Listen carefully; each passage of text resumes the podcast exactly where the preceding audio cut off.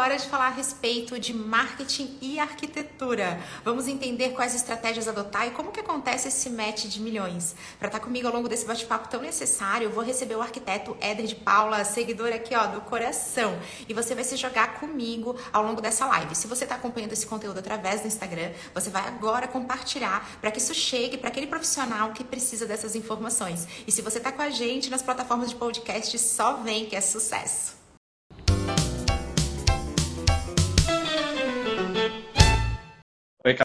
Camila. Olá, Éder, tudo bem? Muito bem-vindo, que prazer te receber por aqui. Obrigado, obrigado. Prazerzaço meu de estar aqui com você. Quero aproveitar para que você possa se apresentar um pedacinho, conta o que você quer ser quando crescer, fala um pedacinho da tua jornada, que assim todo mundo te conhece um pouquinho melhor também. Tá certo, eu sou o Éder, é, arquiteto, né, o Éder de Paula, arquiteto aqui de São Paulo, capital. Tenho aí já de formação, né, tenho 12 anos, mas já atuava na área é, antes, né, durante a, a faculdade, durante a graduação, e, e, nesses anos todos atuei bastante com projetos de reforma, projetos residenciais, incorporação. Daí, desde lá, desde quando eu comecei ainda como estagiário, eu atuo com projetos comerciais, que é o nosso tema principal aqui hoje. Então, desde que eu é, né, já comecei ali ah, pegando toda a expertise, né, eu trabalhava numa empresa que fazia farmácias né, e drogarias, eles traziam conceito diferente da Europa para as farmácias do Brasil, onde eles buscavam transformar a farmácia numa espécie de boutique mais voltada ao cuidado com a saúde, bem-estar, dermocosméticos, não tanto tão voltada a medicamentos como a gente tem no Brasil, né? Aí o ambiente da farmácia era assim, tinha para época, estamos falando de 2007, 2008, tá? Então, para época, eram coisas muito até assustadoras, que era assim, farmácia com teto preto, é, o, o, visual mais colorido, uma, uma cara de boutique mesmo. Coisas que a gente vê, não na farmácia, mas a gente vê muito hoje presente no, no nosso varejo. Na época, eles tentavam introduzir aqui para o Brasil e é, tinham ali bastante resistência né, da, do segmento. Tanto que a gente vê que até hoje a farmácia, ela tem um pouco de. A farmácia no Brasil ela tem um pouco de cara de hospital, né? E existe uma associação com farmácia, hospital, doença ou ambiente branco, pálido, sala de cirurgia, assim. Então, isso ainda acontece porque é um mercado bastante resistente, né? Mas foi bem interessante a experiência inicial que eu tive ali. Eu tinha lá meus 20 anos e de lá para cá eu cheguei a participar de diversos outros projetos comerciais, né? E atuo com isso fortemente até hoje, né? Ah, busquei, estou buscando me especializar cada vez mais, né? Entrar nesse nesse segmento aí. Ah, Eder, já começa explicando para quem está ouvindo a gente. Nós vamos falar a respeito de estratégias de marketing para arquitetura também. Mas eu preciso entender esse match de milhões, porque justamente dentro do segmento comercial, a gente tem uma união que é muito necessária da experiência que o ambiente vai gerar versus a experiência que a nossa marca também quer proporcionar. Então, se nós estamos no varejo, se a gente está no ambiente comercial, isso é algo muito importante, muito relevante, e é quando o arquiteto tem que compreender um pouco a respeito disso. O que, que você destaca como os pontos mais necessários para o entendimento da arquitetura comercial? Assim, qual é a principal diferença, por exemplo, daquela que a gente está mais acostumada, que é a arquitetura residencial? Olha, a arquitetura comercial, ela é muito voltada ao público ao qual ela vai atender, né?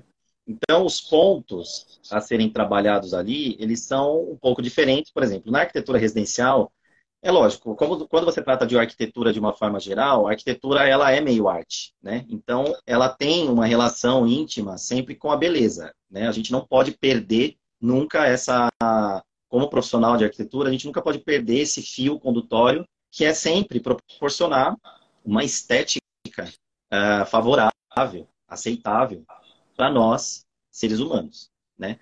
Na arquitetura residencial, você tem ali um cliente e você busca traduzir, eu pelo menos atuo fortemente na, é, dessa forma, você busca traduzir ali a personalidade dessa pessoa, desse casal, ali naquele, naquele ambiente residencial, né? E trazendo ali o gosto do cliente, só que, lógico, você faz uma fusão daquilo que você tem disponível em tecnologia, materiais, entre outros fatores, né? No ambiente de loja, essa pessoa, ela não existe entre aspas, essa pessoa é um conjunto de pessoas, né? que é a, o público para o qual essa marca está direcionada. Então, o que esse público, com que ele se identifica, né? É ali que você vai trabalhar esse ambiente de forma que esse público se sinta em casa. Né? Ele precisa se, se sentir em casa. Então, ele vai se conectar com aquele ambiente, ele vai ter uma experiência agradável dentro do ambiente de loja, é, sentindo essa conexão com ele dentro das referências que ele tem é, visuais, digamos assim. Gente, me fala um pouquinho dessas referências, porque vamos lá, quando a gente está fazendo um briefing de arquitetura para nossa casa, né, a gente chega, ah, não, esse aqui é um ambiente assim, daqui as referências, aquilo que você gosta, que não gosta, o que você espera, como aquele ambiente vai ser usado. E esse é o papel essencial da arquitetura e do urbanismo, né? Proporcionar experiências para as pessoas relacionadas ao ambiente onde a gente está. E pandemia veio para mostrar que sim, é muito relevante. Todo mundo descobriu, né, a sua casa, os seus ambientes, experiências online ali acontecendo, mas todo mundo buscando essa mesma experiência. No caso de uma marca, isso envolve também o entendimento de logo, de identidade visual, ou, ou não? A gente pode descasar isso que no final dá tudo certo. Você até tem como fazer uma loja sem um logotipo. Você estuda a região onde ela está situada, o público frequentador, e aí você consegue chegar né, né, nesse estudo de comportamento de público, do entorno, daquilo que eu tenho em torno, o meu concorrente, né, como que ele trabalha, eu até consigo. Eu tive um caso muito recente de um projeto que eu ainda vou entregar ao executivo, mas acabou de ser aprovado pela cliente de uma loja em um local aqui de São Paulo, que é um bairro bastante popular, e ela me solicitou que, que fosse feito um projeto de uma loja de moda feminina. Então, mas ela falou, Éder, eu ainda não tenho o logotipo. Eu, foi a primeira coisa que eu pedi, porque normalmente a primeira coisa que eu peço, me passa o logo, né? Porque a marca que vai me dizer como esse ambiente vai ter que ser, tá? Como que eu vou trabalhar esses elementos dentro daquela, daquele espaço. Ela falou, ah, Éder, eu ainda não tenho o logotipo, eu vou mandar fazer. Eu falei, bom, tudo bem. Eu vou fazer o estudo da região, estudo do público, aprovo um conceito com ela, dentro daquilo que ela está me pedindo, e vai dar tudo certo. E daí eu fiz todo esse, esse estudo da região, o público frequentador e tudo mais. Chegamos ali num, num, num denominador, né? E eu realizei o projeto, tá? Acredito que para o público que ela deseja atender, daria muito certo. Porém, não houve uma aceitação da parte dessa cliente tá? É, não era ainda o que elas queriam. E daí, quando ela finalmente me passou o logotipo, eu percebi o porquê. O logotipo era completamente diferente, ele dizia algo completamente diferente daquilo que eu tinha apresentado. E aí sim, eu remodelei o projeto em cima daquela marca, e aí ela imediatamente aprovou. Assim que eu passei as novas imagens, ela falou: Éder, adorei, está aprovado. Então, existe essa importância, ela é muito importante. Né? Essa questão da marca ser compreendida e decodificada dentro desse ambiente físico. Nossa, gente, isso é muito importante, porque grandes marcas, elas costumam ter todo um detalhamento disso, né? Então, elas têm brand books, é um livro que detalha toda a aplicação. É, existe todo uma, um pensamento, especialmente visual, a respeito disso, criando regras de aplicação, como vai ser, para trazer esse norte para que a marca seja única, independente do ambiente que ela tiver. Pode ser um ambiente físico ou ambiente digital também. Quando a gente está falando com os empreendedores, normalmente esse material não foi desenvolvido, porque não tem essa necessidade, não vai ter várias filiais ao longo do ao redor do mundo que a gente precisa ter esse, essa padronização, mas a gente acaba precisando alinhar expectativas. Caso contrário, a gente não consegue transmitir essa essência. E aí já entra um ponto, Éder, que deve ser muito desafiador do mercado de arquitetura, que eu me identifico como profissional de marketing e comunicação, que é você tentar traduzir a expectativa e o briefing do cliente em algo tangível. Então, muitas vezes vezes, ah, eu quero um ambiente assim, e na hora que aquilo ali está aplicado, fala, não, não tem nada a ver com o que eu queria. E aí entra aquele, meu Deus, mas o que que não, o que, que o cliente não gostou, o que, que ele não quer? Às vezes o cliente nem sabe explicar o que, que ele não gostou, só que não está alinhado com a expectativa dele. Exatamente. Isso acontece tanto em projetos residenciais quanto comerciais. É, alinhar essa expectativa, ela é uma tarefa um pouco complexa, porque o arquiteto, ele, ele acaba sendo uma espécie de um psicólogo, talvez, ele tem que perceber, é um pouco, mas assim, trabalha muito a percepção, a percepção daquilo que está sendo dito. Muitas vezes o cliente ele traz referências ou ele pede alguma coisa, e daí a gente tem que pensar o seguinte: por que este cliente está me pedindo isso? Tudo tem um porquê. De onde ele tirou? né? Será que ele viu e gostou? Será que é um sonho da infância dele? Será que ele está achando que isso é algo que vai atender por, por um achismo mesmo de quem está ali fora da área, mas ele supõe que vai dar certo? Então você tem que entender por quê. Muitos profissionais acabam fazendo exatamente o que os clientes pedem. E às vezes não dá certo, e às vezes até o próprio cliente, quando ele vê a ideia dele aplicada, ele acaba não gostando. Aí o, aí o profissional fica assim, nossa, mas eu fiz exatamente o que ele me pediu, caramba, por que, que ele não gostou? Na verdade, você não deve fazer aquilo que é pedido, você deve interpretar aquilo que é pedido e trazer para ele a solução. Né? Os clientes eles querem a solução, não exatamente o que ele, ele pede uma demanda. E aí você tem que traduzir né? É o translator ali para você é, saber, olha, será que ele está me pedindo isso por isso, por isso, por isso? De repente, realmente, você chega à conclusão de que não. Ele está me pedindo isso aqui porque ele viu como referência num concorrente dele, algo que funciona muito bem, ele quer aplicar no ambiente de loja dele, certo? A gente vai buscar incorporar isso. E outras coisas você percebe que, na verdade, ele está com uma ideia um pouco alterada, e aí você traz ali aquilo que funciona. Assim, é muito importante, em todos os casos, explicar para o cliente é, o seu projeto. Né? Existem alguns profissionais que simplesmente fazem o projeto e mandam assim, ó, cliente, manda no WhatsApp, né? Ó, cliente, olha, ó, manda as imagens, manda a planta, olha, dá uma olhada aí e me fala o que, que você acha. Errado. Isso, isso é tiro no pé. Porque o cliente ele precisa ser conduzido e ele precisa compreender o projeto. Você precisa explicar o porquê você adotou aquele layout, aqueles elementos, aquele acabamento, de onde veio aquilo. Se o cliente entender de onde veio, ele vai comprar melhor a sua ideia. Né? Ninguém compra aquilo que não entende. Né? E em comunicação você sabe muito ah, bem disso. Essa né? aula. É, deixa eu enaltecer esse teu comentário. Gente, fiz, eu tava, o Eder estava contando isso, eu lembrei de um post que tá no meu Instagram, depois vocês acompanham, arroba Camila Renault. E Eder faz o teu jabá também, que é necessário para o pessoal te acompanhar. Aqui é o meu arroba Éder de Paula. Arquiteto. É, não, é. Olha, eu nem sei o meu arroba. Olha que vergonha. É Éder Arquiteto, na verdade. Arroba Éder Arquiteto. Se joguem. Eu fiz um post falando a respeito de uma experiência que eu tive indo a uma exposição interativa. Ele estava com meu marido, com a minha filha, e foi impressionante o quanto as obras e os artistas, na qual eles conheciam a história, existia um storytelling, uma história que eles, eles tinham esse domínio. Ah, esse artista é assim, essa obra é assada. Botava a história da obra do lado daquela tela, era outra percepção, eram as obras preferidas. Então, será que a obra é preferida meio que do nada?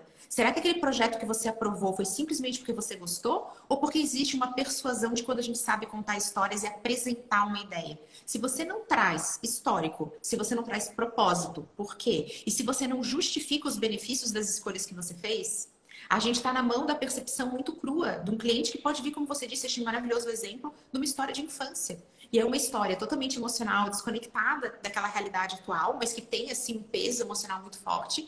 E a gente pode até acabar conduzindo esse cliente para um resultado que não é o ideal para ele.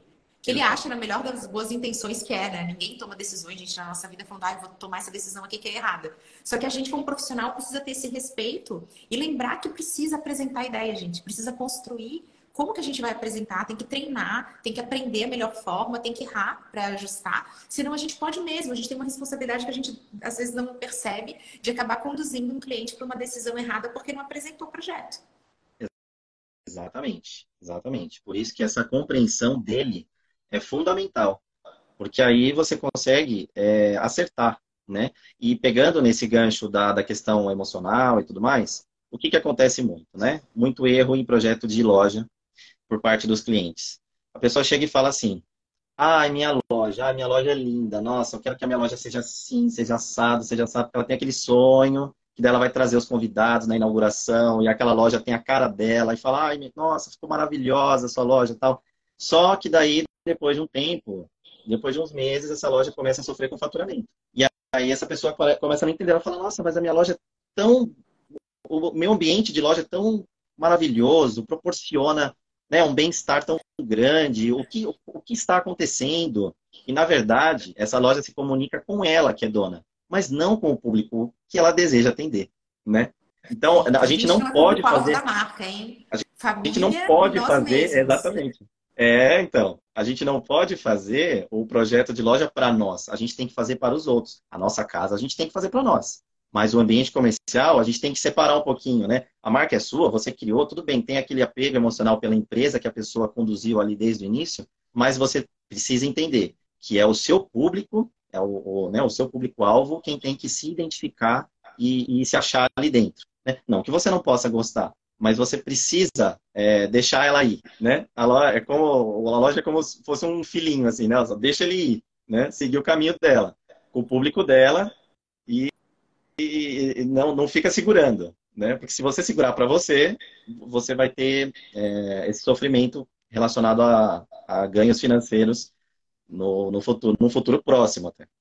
Essa confusão entre gosto pessoal, identidade com a marca e branding, construção de uma marca, gente, é algo tão comum. Então, às vezes, uma mesma campanha, ela é aprovada de formas muito diferentes, dependendo de quem está decidindo. O que, que significa? Significa que a gente tem toda uma questão do gosto pessoal interferindo fortemente na decisão que é tomada. Impossível, acredito que seja impossível, a gente desvincular o gosto pessoal. Mas a gente tem que fazer esse esforço. E eu quero te ouvir a respeito de quando que um erro de arquitetura pode gerar um erro de faturamento, essa, é, vamos lá, essa consequência desastrosa para qualquer pessoa que tem um ponto comercial. Ela com certeza quer é, faturar mais, vender melhor também. O que, que, são os principais erros? Quais são os cuidados que a gente tem que tomar e como que a arquitetura cuida disso? Certo. Olha, é, em geral, o layout, por exemplo, ele é muito influenciador na, na questão das compras, né? O cliente, ele, em geral, eles são bem receptivos a uma planta de layout, né? não tendo grandes alterações, eles é, absorvem muito bem. Ao menos que o profissional seja muito despreparado nesse, nessa área e proponha um layout que não tenha nada a ver com o fluxo até normal de um ambiente comercial. Mas é, é, uma, é uma parte muito importante. Por exemplo, quando eu fazia as drogarias, né, é, você tinha muito bem claro os pontos que, que a gente chamava de áreas quentes e frias dessa loja, você fala assim, nossa, farmácia, né, gente? O pessoal vai fazer o quê? Comprar remédio, né? Exatamente. Mas ela não compra só remédio, tem muita coisa dentro de uma farmácia. É como na padaria. Todo mundo vai na padaria para comprar pão. Então, o pão, ele é a busca. Ele é o, aquilo que a gente já vai buscar. Todo o entorno, né, os doces, os produtos em geral, eles estão ali, é quase uma compra por impulso. Então você direciona, você setoriza essa compra por necessidade para beneficiar as compras por impulso, até mesmo dentro de uma farmácia. Por isso que os medicamentos, 100% da farmácia, estão no fundo dela. Porque você precisa ah. ir até lá para pegar aquilo que você deseja. Até mesmo os medicamentos que não estão atrás do balcão, você tem ali próximos a ele. Porque daí você vai passando por todos os setores dela e vendo o que tem ali. Na volta, vai lá para o caixa que fica lá na frente, você também vai chegar e falar, ah, vou pegar isso aqui. Olha essa vitamina, olha que bacana isso aqui. Ah, tá promoção, não sei o quê. E aí você vai pegando. Então, essa é a estratégia. O layout, ele é sumariamente importante. Você pode matar uma loja se você fizer um layout e criar uma área onde ninguém circule. Né? Você coloca produtos de compra por impulso num canto que não está na rota de, de um produto de compra por necessidade.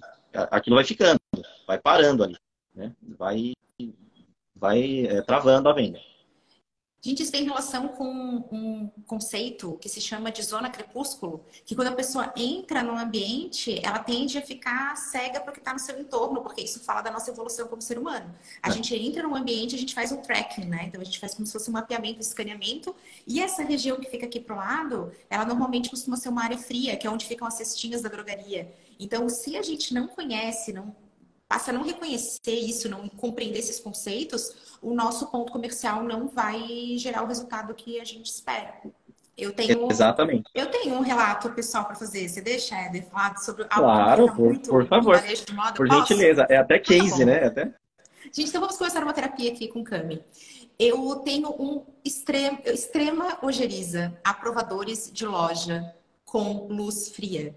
Eu fico sempre assim pensando, o que, que um varejista de moda leva ele a colocar aquele espelho grudado na pessoa, que você começa a descobrir defeitos que você não sabia que você tinha. É aquela experiência assim, vamos lá, eu vou vislumbrar novos defeitos, hoje eu vou descobrir outras coisas aqui que eu já não tenho é, mapeadas em mim, e com aquela luz assim de a luz da farmácia, ela tá lá presente. Gente, quem é que vai querer comprar? Quer ver como é biquíni? Quem é que vai querer comprar biquíni quando você está se encarando com o espelho aqui na tua cara, de uma proximidade muito pequena? Então, ah, não, vou botar vários provadores. Só que a pessoa não consegue se mexer, ela põe uma lupa em cima de defeitos que às vezes não existem e aquela iluminação desgraçada, né, gente? Se você sente isso, também comente aqui, por favor, para não fazer terapia sozinha. É, vamos ver os relatos aí do pessoal. Mas você tocou num ponto muito importante, Camila. Talvez o ponto mais importante em projetos em geral, mas principalmente em ambientes comerciais, a iluminação. Eu, particularmente, toco, bato bastante nessa tecla. É, busco sempre fazer um projeto de iluminação é, bastante adequado. E aí, vários mitos, né, por parte de quem tem ambientes comerciais. Um é o que você falou aí, a luz de farmácia em todos os lugares. Existe um mito, tá? Que o pessoal de loja, eles vêm, eles falam isso para mim. Eles falam direto. Éder, eu não quero luz amarela na minha loja porque ela altera o, a cor das roupas, ela altera a cor das coisas. Eu quero luz branca, tá? Porque é aquela luz do dia, a luz da rua, a luz do sol. Eu quero aquela luz dentro da minha loja. Aí você fala, ah, então você quer uma luz de. Você quer deixar sua loja de roupa, por exemplo, né? Uma loja de roupa. Igual uma farmácia, né? Igual uma, uma cozinha industrial, uma sala de cirurgia, é isso mesmo que você quer? Então, assim, o pessoal tem esses mitos de que, de que não, preciso pôr uma luz branca. Gente, por favor, assim, ó, agora eu vou aproveitar a live aqui para fazer um apelo, apelo total. Não coloquem luz branca na loja de vocês. Ao menos, aí que tá, ao menos que a sua loja seja uma loja de autoatendimento, uma loja onde a pessoa, a ideia é a pessoa chegar, pegar o que ela precisa e ir embora logo, tá? Ao menos que não seja isso, não coloque uma luz branca, tá? Luz branca que eu falo é aquela branca fria, 6 mil Kelvin para frente, entendeu? Por quê? Esse tipo de iluminação, ela está associada ao sol a pino, né? Todo mundo tem o ciclo circadiano, que é o nosso relógio biológico. Isso vem desde os primórdios da nossa evolução da humanidade. O que que acontece? nós associamos a luz amarela, aquela 3000 Kelvin, mais amarelinha quente, a início da manhã e fim de tarde. São períodos em que promove um relaxamento maior do nosso corpo, né? Nós ficamos mais relaxados, mais tranquilos. E aí, ao longo do dia, ali após as 10 da manhã até as 3 da tarde, mais ou menos, que o sol está mais alto a pino, a gente até percebe, o céu fica mais azul, brilhante, é uma luz mais fria, mais branca ela deixa a gente alerta. Por isso que a gente está trabalhando, fazendo, acontecendo, né? Tá ali, meio-dia, uma hora da tarde, a gente está no pico, né? Da, da produção. Porque a luz promove isso. Tá? Tanto que, se você colocar uma luz amarela no ambiente de escritório, vai todo mundo dormir. A sua empresa vai ter uma dificuldade com, com o rendimento dos funcionários. Né? Então, essa, essas questões de iluminação são de extrema importância. Porque, por exemplo, uma loja que deseja fazer, proporcionar um ambiente confortável, vender, principalmente loja de roupa, onde a decisão ela leva um pouco mais de tempo, a pessoa precisa experimentar e tudo mais. Se ela tiver uma iluminação fria, esse cliente, ele vai, assim, não é consciente, é inconsciente. Ele vai sair correndo de lá. Sabe, sabe aquela loja assim, você chega e vê a roupa, aí tem do meu tamanho? Tem, vou lá pegar. Aí vai, pô, pega. Ah, não sei. Não, ah, eu, peraí que eu vou ver aqui uma. Olha, você não quer levar uma blusa? Ah, não, não quero não, não quero não, tá? Eu vou pensar, já volto. A loja Entendeu? te expulsa, gente. A loja te... Vocês já viveram isso. Todo mundo já viveu a loja que te expulsa. Exatamente. Você não sabe, mas você fica pilhado ali dentro. Aí você fala, ah, tá bom, eu vou pensar, eu vou pensar, tá? Obrigado, tchau. E vai embora. A loja com a iluminação mais quente, ela promove um relaxamento que você vai ficando. Olha aí essa peça aqui, olha que legal, ai, me mostra, não sei o quê, piriri, pororó. E aí você vai ficando, vai ficando, vai ficando. Tanto que, é só reparar, as lojas de luxo, as lojas de maior poder aquisitivo, todas elas, 100%, trabalham com iluminação 3000 Kelvin. Algumas até 2500 Kelvin. É uma iluminação bem amarela, bem mais é, baixa, né? Também mais indireta, gente. Eu vivi uma experiência Exatamente. de uma academia de ginástica instagramável. Deixa eu contar isso para vocês, eu vou separar umas fotos, depois eu mostro. E aí eu tava de férias, eu comecei a frequentar uma outra academia que era perto do meu destino turístico. E era uma academia instagramável. E ela era toda de luz quente, indireta, com um neon aplicado nas paredes. Gente, era um surra de publicação de aluno. Porque você era, você tinha que registrar o seu treino. Você não podia estar naquele glamour e glória e falar assim, não, eu não vou fazer uma foto minha. Aquela coisa de ir pro espelho, que só musa, né? Faz isso, né, gente? A gente se recolhe a nossa insignificância. Mas você falava, não, aqui dá para fazer a foto. Esse é um exemplo de arquitetura iluminotécnica aplicada ao marketing. Se o teu negócio depende de pessoas reais, se o teu negócio depende de conteúdo gerado pelo usuário, você tem que instagramar o seu ambiente. Isso é papel da arquitetura. Qual que é o canto que você vai ter para o cliente tirar foto de si mesmo? E qual que é a experiência que você vai gerar para a pessoa ter desejo genuíno de falar que ela está fazendo aquilo? Então, daquilo ser relevante o suficiente para dizer assim, olha, eu estou vivendo isso. Não é toa que quando a gente vai para eventos e a gente vive aquele momento de glamour e glória, todo mundo começa a compartilhar. Só que a loja também tem que despertar essa percepção de ser um evento, de ser algo memorável, de você querer se fotografar. Aqui nem é um caso de loja, é um caso de academia, que a gente geralmente também tem a luz branca, a luz direta. A luz direta é aquela desgraçada, né, que todos os seus defeitos eles surgem, que ela vem de cima para baixo, te humilhando, né, gente, verticalmente, de várias formas diferentes. E ali na academia você tinha essa coisa, mesmo que você não aparecesse na foto, até o neon aplicado na, nas paredes e nos espelhos, eles davam aquela vontadezinha de você mostrar um pedacinho do teu treino e tudo era planejado para isso. E aí quando você acompanha outras academias, a quantidade de marcações que tem é muito inferior. E é claro que quem aparece mais, especialmente nesse mercado, vende mais, converte mais. Ah, você está treinando aí? Ah, eu já vi essa foto. Então eu pude vivenciar isso na pele e entender o quanto a arquitetura ela é um diferencial enorme, inclusive para efeito instagramável do nosso negócio. Com certeza. As pessoas querem registrar, como você falou, elas querem registrar esse momento bonito que ela está vivendo, né? Hoje, com as redes sociais, existe essa interação, né? Então, é importante que a loja acompanhe isso, até porque é, isso já vinha de alguns anos, vamos colocar aí 2015 para cá, e daí com a pandemia isso se intensificou, que as pessoas elas estão buscando, elas, elas querem uma experiência dentro do ambiente de loja. Não apenas comprar, porque a compra pela internet já é muito, faz parte da realidade de todos, né? Perfeito. E eu quero te ouvir, né, falar mais do mercado de luxo. Me conta disso, que você deu ali um pequeno spoiler. E é uma área que você está se especializando, não é? Você tem um conhecimento dentro dessa frente. Me pontua aqui quais são esses momentos mais centrais dessa jornada que envolvem esse match de milhões do marketing da arquitetura? É, é muito interessante. Desde 2020 eu venho aí estudando e me especializando nisso, tá? Para atuar de fato no mercado. É, o marketing de luxo, às vezes, ele não é compreendido porque o pessoal fala assim: ai, nossa, por que, que esse produto é tão caro? Gente, que, que absurdo, que horror, por que isso? As pessoas ficam nessa, nesse devaneio, né? Por que, por que disso? E quando você começa a estudar, você percebe que o marketing de luxo ele tem uma lógica completamente inversa ao marketing tradicional. Porque é, quando você fala de marketing tradicional, você fala de estratégias para a venda e visando muito a comparação com as outras marcas, né? O que aquela marca tem, qual é o meu diferencial em relação a ela e trabalhando ali estratégias para convencer mesmo da compra. No marketing de luxo é o contrário, é como, é como se a marca não quisesse vender. É como se a marca quisesse apenas encantar as pessoas. Porque ela traz todo um conceito de lifestyle, é, ela traz, ela te envolve num universo que a marca cria, tá? te convidando a fazer parte daquele clube. Não necessariamente comprar, ela quer que você faça parte do universo dela, como se você fizesse parte de um clube dela, um clube de experiências. E aí você vai vivenciar aquele sonho da experiência com aquela marca. E assim, a compra fica em segundo, terceiro plano. Tá? Tanto que marcas de luxo, as mais tradicionais, se você, eu não sei se você já, você já deve ter tido essa experiência, algumas pessoas aqui talvez tenham tido. Se você entrar numa loja de luxo, tá? Você entra numa loja da Chanel. E aí, o vendedor ele sabe que você não vai comprar, mas ele te atende brilhantemente bem. Você fala, nossa, eu fui tão bem atendido. Ela sabia que eu não ia comprar, mas ela, ela me atendeu da mesma forma. Porque essa é a estratégia. Essas marcas, elas têm uma cultura e elas querem passar essa cultura do bom atendimento, da sofisticação, do respeito a essa pessoa, independentemente se ela vai comprar ou não. Pode ser que hoje você não compre, mas você vai o quê? Continuar desejando essa marca. Na primeira oportunidade, você vai comprar.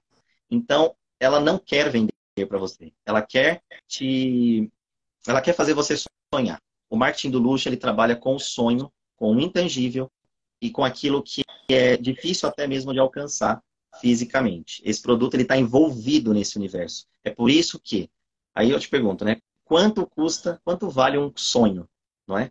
E aí a gente chega à conclusão do porquê é, a gente vê esses preços relacionados aos produtos de luxo. Porque não é o produto em si, o físico, né? Aquilo que eu posso ter, mas é, mas é o universo no qual eu faço parte. Né? Gente, tem uma coisa do mercado de luxo, pra, pensando em loja, que é maravilhoso. Essa questão que o Eder falou super bem, do inalcançável. Vamos lá, vamos lembrar de uma coisa que vai te provocar um certo desconforto. E você, pensando aqui junto comigo nessa história que eu vou te contar, você vai lembrar, vai falar assim, nossa, é verdade. Lojas de itens de luxo são vazias. Elas têm poucos produtos expostos. As vitrines, elas têm todo um conceito. Então, eu adoro. Eu até tenho essa foto no meu Instagram, depois vou mostrar para vocês. Uma vitrine da Louis Vuitton, que é uma mini roda gigante, com duas bolsas. Então, tudo levava a história da roda gigante. Então, é aquela vitrine que ela é ultra artística. Ela é muito conceitual. O produto não aparece na vitrine. Não aparece o produto. Ele tem tanta informação de cenário que o produto, que é um ator dentro desse cenário, ele funciona assim muito leve. Ele quase some. Quando você entra na loja, o que, que acontece? Iluminação indireta, aquela equipe normalmente uniformizada de uma forma muito sóbria. Quase que ele também tem que desaparecer, porque o foco é todo no relacionamento, na questão de ser VIP, na questão de ser exclusivo. Todo mundo vai te conhecer pelo nome, você vai ser reconhecido se você for cliente. Se você é curioso, você também vai viver essa experiência que o Éder falou, mas aquela loja que quase dá um desconforto de, ai, não tem nada para ver. São poucos itens para olhar. Tanto que a gente tem uma, uma coisa de falar assim, ah, quando é promoção, fica tudo meio jogadão. A gente não fala isso, saldão. É. Pensa em saldão. É. O que, que você pensa? Num cesto cheio de itens para você ficar mexendo. E quando você pensa na loja da Chanel ou na loja da Hermes, você vai pensar no quê? Naquela coisa assim, quase não tem produto. Produto bem pequenininho e todo estrelinha do rolê. Ele geralmente tem uma luz, assim, aquela coisa bem de cinema, uma iluminação bem, bem dramática. Focada nele. Mostrando, bem dramático. É assim, um visual bem dramático é. com o produto. Então, o produto dramático. some na vitrine e ele mega brilha dentro da loja, mas com esse desconfortinho que tá todo mundo sentindo, assim, aquela loja bem vazia de pessoas, de produto, de informação, justamente para trazer essa sensação de aquilo é muito escasso, isso é muito etéreo. Exatamente. Ele te envolve em todo um universo lúdico. O storytelling é muito importante nesse tipo de, de loja, né? E é o que você falou, é o apelo dramático na exposição, na iluminação, principalmente. Então, tudo isso te envolve e faz você se sentir é, é, acolhido, acolhido, lógico, ou acolhido ou até repelido daquilo ali. Mas, assim, ele faz você ter uma percepção bem diferenciada em relação às outras lojas. Porque essa é a intenção, mostrar o quê? Aqui é diferente. Né? Aqui você vai viver uma experiência diferente. É o que você falou, o produto ele é muito, ele é um detalhe. Por quê? Porque elas não querem vender. Ó, oh, compra aqui. Não. Ela quer primeiro te envolver na cultura da marca. E aí, se você comprar, se você quiser, aí são outros 500, né? O importante é você estar envolvido e conectado com a marca. E o relacionamento aqui também. Deixa eu trazer uma dica de, de varejo de luxo que a gente consegue aplicar no nosso negócio. Isso é bom para agregar valor e ter uma relação de custo-benefício melhor. E para quem está inserido nesse mercado, é algo que é um must have, é tem que ter. Que é a questão de, exemplo, moda, você não tem provadores, você tem salas. Então, nessa sala, você vai ter um sofá para você colocar suas coisas, que você não vai pendurar a sua bolsa naquele provador que eu comentei no início desse conteúdo, que é minúsculo e você não consegue nem provar que você não tem espaço lá dentro. Então, tem uma sala, ela não tem aquela cortininha, você tem um espaço reservado, com um sofá, com alguém que vem te atender. E tem uma coisa que é muito show nessa experiência, e, gente, isso é acessível, vai. Você consegue botar no seu negócio. Que não é assim, você quer uma água? É, ah, você quer um café? Ah, não, eu quero um cappuccino, assim, assado tal. Tem toda uma questão questão de relacionamento e de serviço que ela é feita muito personalizada. Isso é algo que a gente consegue colocar no, no, nosso negócio e que, olha só, é uma arquitetura pensada. Você não vai experimentar sua roupa num provador.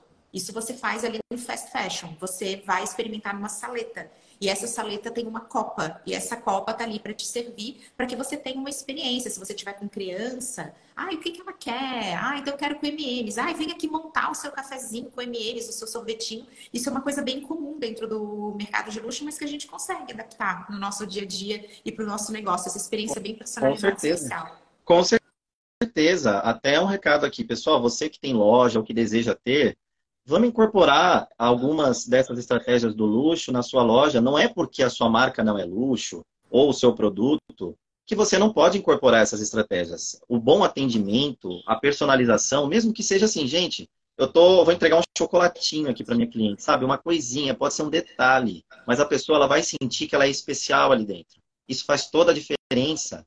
Você não vai vender ali na hora, entendeu? ela pode até comprar ali com você, mas ela vai se conectar com a sua loja, com a sua marca e ela vai voltar. E não só isso, ela vai se tornar uma espécie de embaixadora da sua loja, uma embaixadora da sua marca. Ela vai divulgar para as outras pessoas, para o círculo de amizade delas porque ela foi bem tratada. Então ela vai falar, gente, olha, olha que mimo, olha que gostoso isso aqui. Isso faz toda a diferença, porque ninguém quer vender uma vez só, né? Então, dá para incorporar, mesmo não sendo luxo, né? A gente percebe que muitas vezes o atendimento no, no ambiente de loja, ele não é adequado, né? Você vê, é, você entra na loja, fica à mercê, ninguém vem te atender, a pessoa fica atrás do balcão, a pessoa está de cabeça baixa, não olha para você. Ou às vezes você pergunta, às vezes você sabe mais do produto sobre, do que o próprio vendedor. Então, assim, isso não pode acontecer. Né? Dá para ser melhor, mesmo não sendo mercado de luxo. Né? Por que, que a gente não pode se espelhar nesse mercado de milhões, de sucesso absoluto, que faturou, que, que triplicou, chegou a triplicar o seu faturamento na pandemia, né? no nosso negócio? Gente, o mercado de indulgência, ele, ele assim, vocês não fazem ideia, procedimentos estéticos. Por que que, vamos lá, tem até um dado, gente, eu não sei se tá fonte que eu ouvi isso de um CEO, mas eu vou atrás para vocês, que ele fala a respeito do crescimento do mercado de estética numa área de guerra que está vivendo na Ucrânia, e foi um mercado que isso cresceu. Como que um país em guerra cresce procedimentos estéticos de altíssimo luxo? Que custam uma exorbitância. É justamente porque as adversidades despertam naqueles que são parcela desse público-alvo o desejo de autoindulgência, de eu mereço, de eu preciso colocar minha cabeça em outra coisa. E aí isso tudo movimentou. Na pandemia a gente viveu. Tem mais uma coisa da arquitetura de luxo que me veio à mente agora, Éder, que é uma dica para as pessoas. Vamos lá, se você está vendendo um sonho, vamos lembrar que nem eu comentei da zona crepúsculo do varejo, você entra e você olha para a padaria no fundo que é a tua necessidade que está ali do lado, a cestinha, se você tende a não ver. Tanto que a gente fica, ops, esqueci a cestinha. Normal, porque você passou por essa zona crepúsculo. A gente tem a questão das pessoas. Não são lojas cheias, justamente porque temos curiosos e temos aquele público seleto que está na saleta. Então, o que, que acontece? Você tem os vendedores ali, que eu já comentei para vocês, do uniforme, meio para desaparecerem, para a narrativa é, trazer o protagonismo dos produtos que são excepcionais. E aí, como é que você faz? O ser humano, quando olha a equipe e você vê a loja vazia com aquele vendedorzinho assim, olhando com aquela carinha para fora, isso repele o ser humano. Porque isso também é um comportamento inerente à nossa evolução. Por isso que quando a gente entra no elevador, olha todo mundo para baixo. O ser humano não consegue se encarar. Um ambiente vazio com dois vendedores, o nosso cérebro entende como um lugar de extremo risco. É tipo lá, Homem das Cavernas entrando na caverna que ele não conhece e tem uma pessoa lá dentro. Na hora é assim, ameaça. Então, o mercado de luxo, ele tem ambientes que ele cria para que a equipe fique bastante invisível. Então, a equipe fica resguardada e não fica naquele balcão central. Aquele balcão central, onde né, geralmente é o check-out, é a hora de pagar, ele fica diferente nesse fluxo, nesse layout do luxo. Falei besteira, Éder? Vai lá. Não, não falou besteira. Não falou besteira. Vai um pouco do modelo, né, da marca, da loja. Mas o que acontece? Uh, existe o, o, curso que eu fiz, né, a, a, o estudo que eu fiz relacionado ao mercado do luxo, até vou, vou divulgar eles aqui porque ela é fantástica. Foi com a Malu Albertotti, aqui da São Paulo Capital, do Instituto do Luxo. Para quem quiser conhecer tudo sobre o mercado do luxo, Instituto do Luxo. Gente, procura aqui no Instagram, que a Malu, e pode mandar mensagem no direct da Malu, que ela é uma querida e sempre responde todo mundo. Ela é muito acessível. Fala que foi o Éder de Paula que indicou. Fala que foi o Éder de Paula. E o que acontece? Ela fala muito sobre o atendimento. Então, existe essa forma de atendimento onde esse atendente ele é quase invisível, mas também existe aquela cultura o quê? De você entrar na loja, mesmo ela estando vazia, mesmo sendo um ambiente às vezes mais suntuoso, o que é intimidador, uh, essa, esse vendedor ele está preparado para olhar nos olhos desse cliente e vir com um sorriso, uma, uma feição empática, dizendo: Olá, em que posso ajudar? Né?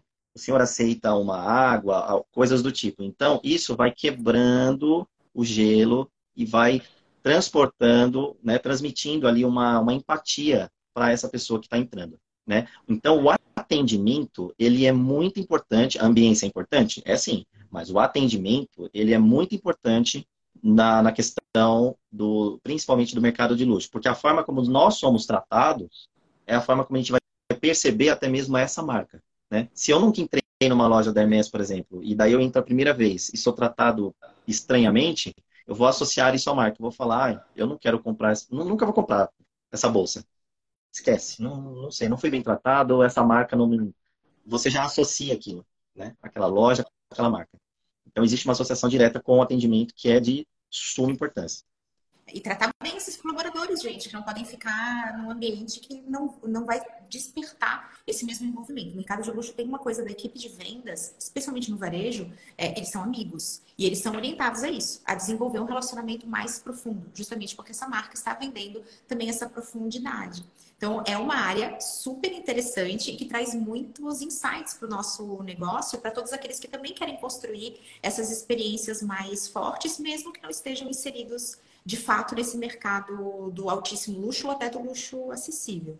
E Éder, me conta uma coisa, você como arquiteto, como é que é essa tua participação no seu próprio marketing? Eu quero muito te ouvir falando sobre isso, que você é um seguidor super querido, sempre comenta, curte, compartilha, deixa perguntas super inteligentes. Aliás, gente, eu e Éder, nós somos amigos virtuais, a gente é amigo de Instagram, dessa interação, porque eu respondo vocês, eu reparo. O Éder sempre responde os directs, está sempre ali presente. Como é que é esse teu desafio pessoal de ser um arquiteto que trabalha num nicho, que é arquitetura com foco comercial, que tem essa questão dos aspectos do mercado de luxo. Como é que é isso para você, para se posicionar, para fazer o seu próprio marketing?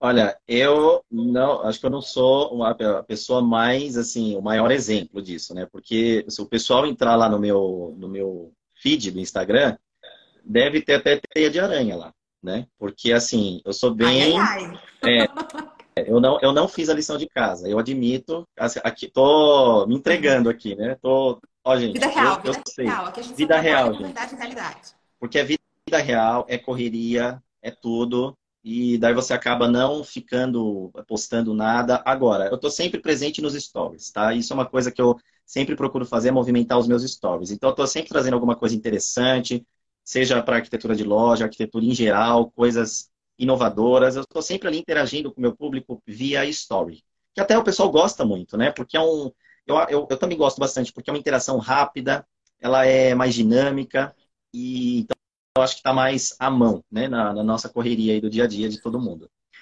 Mas assim, em geral, o marketing na arquitetura ele é um, um, um desafio para os profissionais, porque até na época da faculdade eu lembro que eu tinha um professor que dizia que o arquiteto é o profissional que menos sabe se vender. E ele tinha razão. O arquiteto ele tem uma formação artístico-técnica, né? Então, é um profissional que ele sempre ele tem um linguajar, ele acaba tendo um linguajar técnico, que é o linguajar que ele tem muitas vezes que ele dá no dia a dia dele com outros profissionais e com o cliente dele, que vai exigir um conhecimento técnico dele. Tem cliente, até fazendo parênteses, tem cliente que fica te testando, ele fica te perguntando coisas assim, parece uma, uma, uma prova, uma entrevista, sabe? Aquela coisa assim, ah, vamos ver se ele sabe mesmo. Isso existe. Então, a gente precisa ter esse linguajar técnico, que não é definitivamente o linguajar do marketing. Então, quando esse arquiteto resolve ter uma rede social, ter um perfil no Instagram, ele acaba, por exemplo, o que, que acontece muito, né? 100% dos casos. Posta uma foto do projeto e ele coloca assim embaixo: projeto tal, é, colaboradores, tal, tal, tal, tal. É uma ficha técnica o negócio. É uma Acabou. ficha técnica, perfeita analogia, é uma ficha técnica. E imagem com ficha técnica. Daí ele vai postando imagem, ficha técnica, imagem, ficha técnica, como se fosse um portfólio, um currículo. E isso acaba não gerando um engajamento. Não gera engajamento. Agora, quando você posta uma imagem e fala, esse projeto foi um desafio, porque essa cliente, gente, vocês não sabem, essa cliente queria fazer essa cozinha e ela não tinha uma verba que proporcionasse tal coisa, tal coisa, tal coisa. E aí, com essa solução criativa X que vocês estão vendo, a gente conseguiu viabilizar e, claro, ela ficou super feliz. E aí você faz um carrossel disso, coloca a imagem da cliente lá depois, assim.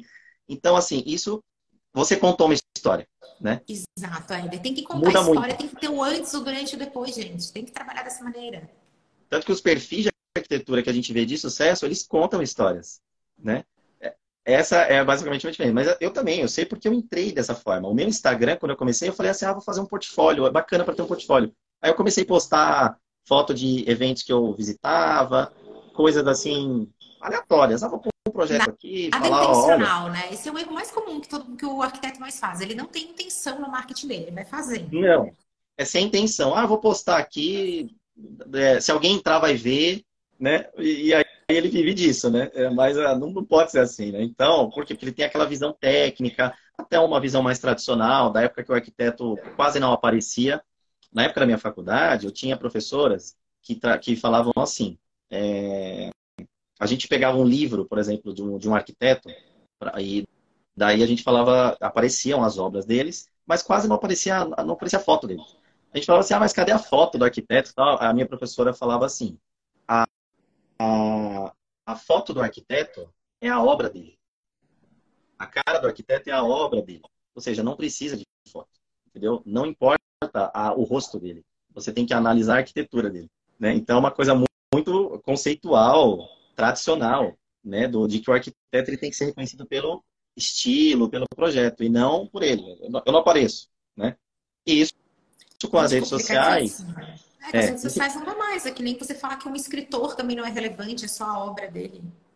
É, eu, eu, quero ver quem é, né? Quem está por trás disso aí. Porque as pessoas se conectam com pessoas, não é mesmo? Tanto que eu percebo que quando eu posto um story com uma foto minha, gera muito mais engajamento de visualizações e tudo mais do que quando eu posto um projeto, uma, uma foto de um projeto. É impressionante.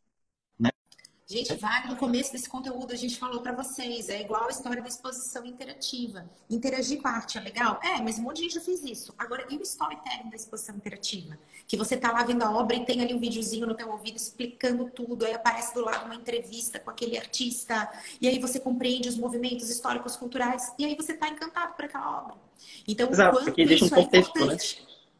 É a história. Acho que para marketing focado para os arquitetos, que assim como os profissionais que são médicos, os educadores físicos, nutricionistas, gente, os prestadores de serviço, a gente aprende na faculdade a ser técnico.